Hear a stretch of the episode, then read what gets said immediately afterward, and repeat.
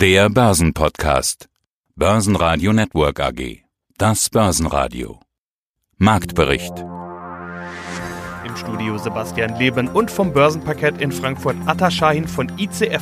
Außerdem hören Sie diesmal Jochen Stanzel, Chefmarktanalyst von CMC Markets zur Lage im DAX, Fondsmanager Ufuk Beudak von der Lois AG zu Tesla, Ulrich Leuchtmann, Leiter Devisenresearch der Commerzbank zur Wirkung von Konjunkturdaten auf den Devisenmarkt und Helge Rechberger von Raiffeisen Research zum Ausblick auf das zweite Halbjahr. Alle Interviews in ausführlicher Version hören Sie auf börsenradio.de oder in der Börsenradio-App. Am Freitag fehlen die Amerikaner wegen des vorgezogenen Feiertags. Es fehlen die Impulse der Wall Street und natürlich auch die Händler. Was wir aus den USA stattdessen bekommen, sind neue Rekordzahlen bei den Neuinfektionen mit Covid-19. Das alles sorgt für ein Minus im DAX. Minus 0,6% auf 12.528 Punkte. Der ATX in Wien verlor minus 0,7% auf 2.273 Punkte. Mein Name ist Adrian Schein, ich bin hier zuständig für die derivativen Produkte an der Börse Frankfurt. Ja, aber zu feiern gibt es trotzdem ja auch hier was. Denn der DAX steigt, der ist wieder höher als in der letzten Zeit, wo irgendwie das Gefühl war, es geht weder vorwärts noch rückwärts. Jetzt sind wir wieder ein schönes Stück im Plus und wir sehen, dass ihr gehandelt habt. Was habt ihr denn gehandelt? Wir haben ja immer die DAX-Papiere bei euch. Setzen die Händler jetzt vermehrt auf steigende oder auf fallende Kurse? Kann man da irgendwie eine Art Trend erkennen bei euch? Eindeutig auf steigende Kurse. Wir hatten zwar immer das Damoklesschwert der Corona-Krise in den USA mit steigenden Fallzahlen. Das ist jetzt alles beiseite gekehrt worden. Mit den jüngsten Arbeitsmarktzahlen sind knapp 5 Millionen neue Stellen entstanden in den USA gab es dann auch für den DAX nur noch eine Richtung. Hier auf Wochensicht waren wir so, sagen wir, bei der 12.050 Punkte. Jetzt hier am Ende der Woche sind wir bei 12.600. Das haben auch die Anleger gespielt. Sie haben auf steigende Märkte gesetzt und der DAX ist gestiegen. Und dann war auch der Dow Jones dabei. Okay, wie gesagt, heute Feiertag, von da gibt es heute keine Impulse. Aber wie sieht es da gerade generell aus? Was habt ihr mit dem Dow gemacht? Ach stimmt, der Dow ist ja auch in meiner Liste drin. Da simultan zum DAX eigentlich genau das gleiche. Die Corona-Krise in den USA ist zwar voll im Gange, aber wir sehen einen Dow, der sich deutlich erholt und analog zum DAX werden hier Turbo Longs gekauft und bis jetzt haben die Anleger sehr gut agiert. Hallo, mein Name ist Jochen Schanz, ich bin Chefmarktanalyst bei den CSD Broker CMC Markets in Frankfurt. Im DAX fehlen heute so ein bisschen die Impulse und die kommen auch später nicht, weil in den USA ist heute Feiertag. Von da fehlen also die Händler und die Kurse. Aber der Donnerstag hat ja schon wieder einen guten Schub gebracht. Was macht der Markt? Wir stehen irgendwie hoch, aber allzu viel Bewegung ist momentan auch nicht drin. Wie siehst du die Lage gerade?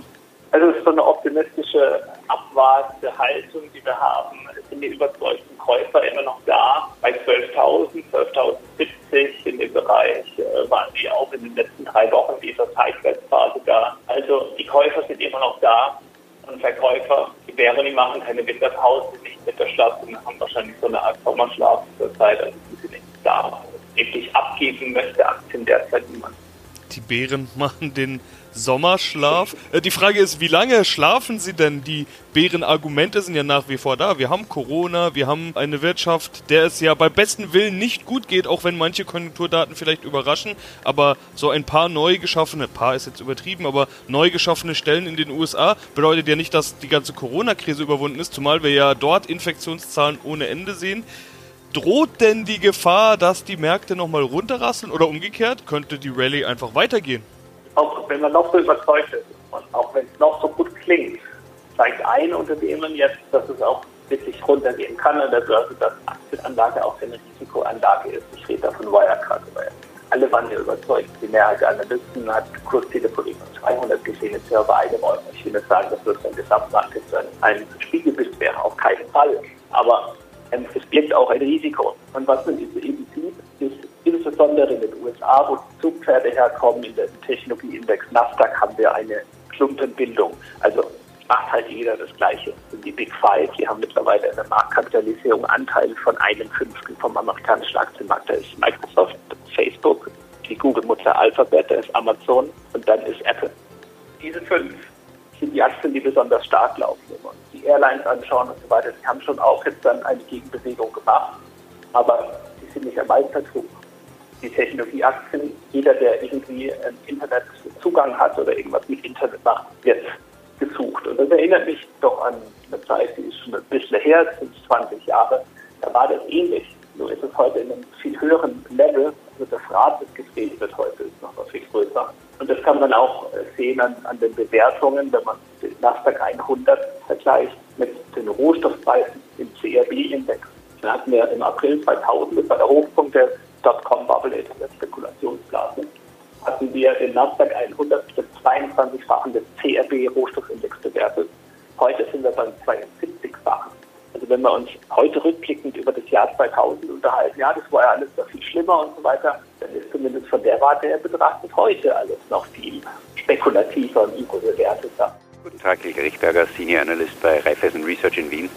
Ja, die Börsen nehmen vorweg. Sie sagen es, das ist ja das, was man immer sagt. Die Börsen wollen die Zukunft abbilden, aber eben nicht die Zukunft des Gesundheitswesens oder die Zukunft der Infizierten von Corona, sondern eben die Zukunft der Wirtschaften. Genau das ist ja das Entscheidende, wenn wir an den Börsen eine V-förmige Erholung, diese Buchstabenerholungen, die in diesem Jahr schon ganz häufig durchexerziert wurden, mit dem L und dem U und dem V und so weiter und dem W und was man da nicht alles an Formationen hatte. Das Schönste wäre ja das V. Also es geht steil runter und dann geht es steil wieder hoch. In den Börsenkursen sieht man das ja ganz häufig. Es geht in Richtung V. Kann man denn dann erwarten, dass auch die Wirtschaft sich V-förmig erholt? Äh, ich denke, das kann man aus folgendem Grund hinterfragen. Wenn so viele Leute ihren Job verloren haben und so viele Firmen gerade Mitarbeiter entlassen, dann kann vorher ja nicht gleich hinterher sein. Ja, Deshalb wird der Wirtschaft das V etwas U-förmiger. Wir würden aber deshalb noch nicht unbedingt von einem U sprechen, von einem klassischen. Also diese lange Trägheit quasi der Stagnation oder langen Rezession werden wir wahrscheinlich nicht haben und darauf deuten dann eben doch auch sehr stark die Vorlaufindikatoren hin. Noch nicht ganz so in dem Ausmaß in Europa, aber wenn wir uns das in den USA ansehen, da sind wieder gerade gestern erst die jüngsten Zahlen herausgekommen, die wieder über den Erwartungen positiv waren noch viel dramatischer positiv die Zahlen aus China. Egal welche Vorlaufindikatoren, Einkaufsmanager-Indizes man sich hier ansieht, alle deutlich über der 50er-Schwelle, also im positiven Bereich. Über alle Maße positiv der Caixin für den Dienstleistungsbereich. Der hat hier, glaube ich, den höchsten Wert einer Dekade erreicht. Also da ist schon auch sehr viel Wirtschaftsoptimismus drin. Wenn man das alles sich noch nicht so ganz vorstellen kann, dann mag ich hier auch einen Verweis machen. Denken wir zurück an die Jahre 2003 oder 2009, jeweils auch so im Frühjahr, vielleicht zwei, drei Monate früher im Jahr. Da konnte man auch, ich weiß noch, wie wir da gesessen sind und uns fast nicht vorstellen konnten, wo nehmen diese Einkaufsmanager diesen Optimismus her? Das sieht man doch überhaupt nicht in der Wirtschaft. Und mit einer Verzögerung von drei bis sechs Monaten war das dann aber voll in der Wirtschaft drin. Also diese Hoffnung darf man jetzt ein bisschen auch haben. Man darf sich nicht nur die Sektoren ansehen, die halt wirklich mittel- und längerfristig stark davon beeinflusst sein werden. Man vergisst halt sehr leicht, dass gerade diese Sektoren dann es auch leicht in die Medien schaffen und man medial zum Teil ein Umfeld präsentiert bekommt, das ein sehr viel negativeres ist als die Gesamtwirtschaft. Schwache Daten vom Automarkt drücken die Autobauer. Die Neuzulassungen sind um 35 Prozent zurückgegangen. Es ist das schwächste Jahr in Deutschland seit der Wiedervereinigung. Die Autobauer verlieren, aber damit sind sie in guter Gesellschaft. Fast alle DAX-Aktien geben vor dem Wochenende ab. Klarer Gewinner ist Wirecard. Hier gab es Gerüchte, dass die Deutsche Bank an einer Übernahme der Wirecard Bank interessiert sein könne. Meine Damen und Herren, mein Name ist Upo Beudak. Ich bin Fondsmanager bei der Lois AG, eine Investmentgesellschaft aus Deutschland, die sich an hochwertigen Unternehmen beteiligen möchte, die sie unterbewertet einkauft. Ja, bei dem Thema, das Sie gerade gesagt haben, fällt mir sofort eine Tesla ein, die ja auch aktuell großes Thema ist. Tesla 1000 Euro Marke geknackt, die Aktie mehr wert als Daimler, BMW und VW zusammen.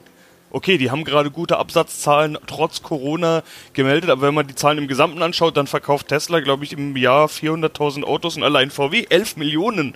Ja, da kann man schon mal fragen, ob diese 1000 Euro je Aktie, beziehungsweise über 1000 sind es inzwischen, ob das zu teuer ist. Wie stellt man das dann da fest? Das ist ja, was Sie gerade erklärt haben. Wie viel sind die Anleger bereit dafür zu zahlen? Wie viel Zukunft wird eingepreist? Würden Sie sich eine Tesla anschauen oder sagen Sie, also das ist jetzt wirklich zu teuer? Nee, das ist äh, das perfekte Beispiel, was Sie hier anbringen. Genau das ist diese Kennzahlenausweitung. Weil Tesla zum Jahresanfang, die Aussichten von Tesla, sagen wir mal, waren ungefähr gleich. Vielleicht sind sie jetzt ein bisschen besser geworden. Aber keiner wird ja sagen, die Aussichten sind jetzt ums Dreifache besser geworden für die Tesla. Also man weiß nicht, warum das sein sollte. Die Bereitschaft der Leute hat aber zugenommen, für dieses Unternehmen zu bezahlen. Das heißt, Die Rendite diesen Jahres der Tesla-Aktie liegt bei nahezu 200 Prozent. So, und mit 220 Milliarden Dollar Marktkapitalisierung, haben Sie schon angesprochen, hat man natürlich ein Bewertungsniveau erreicht, was sehr, sehr, sehr viel äh, Zukunft schon einpreist in dem Zuge. Allgemein würde sich die Frage stellen, ist die Automobilindustrie eigentlich so attraktiv, selbst wenn Tesla später 5 Millionen Autos verkauft, dass man so viel Geld damit verdienen kann? Wir sind da eher nicht auf der Seite. Natürlich ist Tesla das bestaufgestellte für den Elektrobereich und ist da auch äh, führend und hat auch einen, nenne ich mal, visionären Vorstandsvorsitzenden. Das ist alles gut. Und dementsprechend hat die Aktie so eine Beliebtheit und ist, hat gewissen Kultstatus schon erreicht und es steigt ja jeden Tag. Dementsprechend wird das für die Markt Marktteilnehmer irgendwie immer interessanter. Für uns ist das gar nichts. Mein Name ist Ulrich Leuchtmann. Ich bin Leiter des Devisenresearch bei der Commerzbank. Die Börsen und die Börsianer schauen jetzt wieder vermehrt auf die Konjunkturdaten. Herr Leuchtmann, wir haben in den vergangenen Monaten immer mal drüber gesprochen, welche Auswirkungen die Liquiditätsausweitungen der Notenbanken auf die Währungen haben. Jetzt ist eben die Konjunktur im Fokus. Impulse und Stimulierungen der Notenbanken müssen jetzt anhand der Konjunkturdaten bestätigt werden. Am gestrigen Donnerstag kamen gute US-Arbeitsmarktdaten als aktuelles Beispiel. Welche Auswirkungen haben eigentlich solche Konjunkturdaten gerade für die Währungen? Ja, normalerweise bin ich nicht ein Freund davon, allzu sehr auf Konjunkturdaten zu sehen, wenn es um Währungen geht. Weil normalerweise diese konjunkturellen Schwankungen doch relativ gering sind. Aber momentan gilt das sicherlich nicht. Denn momentan sind wir in einem, haben wir einen deutlichen Absturz der Bruttoinlandsproduktzahlen gesehen, der Wirtschaftsaktivitäten weltweit, sehen Erholungen hier und da und das ist natürlich ein Ausmaß, welches dann auch relevant ist für den Devisenmarkt. Dabei kommt es gar nicht so sehr darauf an, was gerade aktuell passiert und ob die US-Arbeitsmarktzahlen, die ja dann doch vielleicht eher in der Mitte des Monats waren, schon die aktuelle zweite Welle der, der Corona-Pandemie in den USA widerspiegeln oder nicht.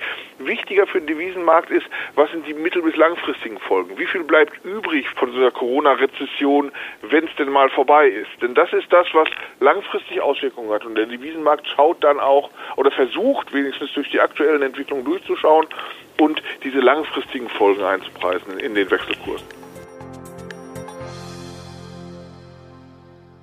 Börsenradio Network AG Marktbericht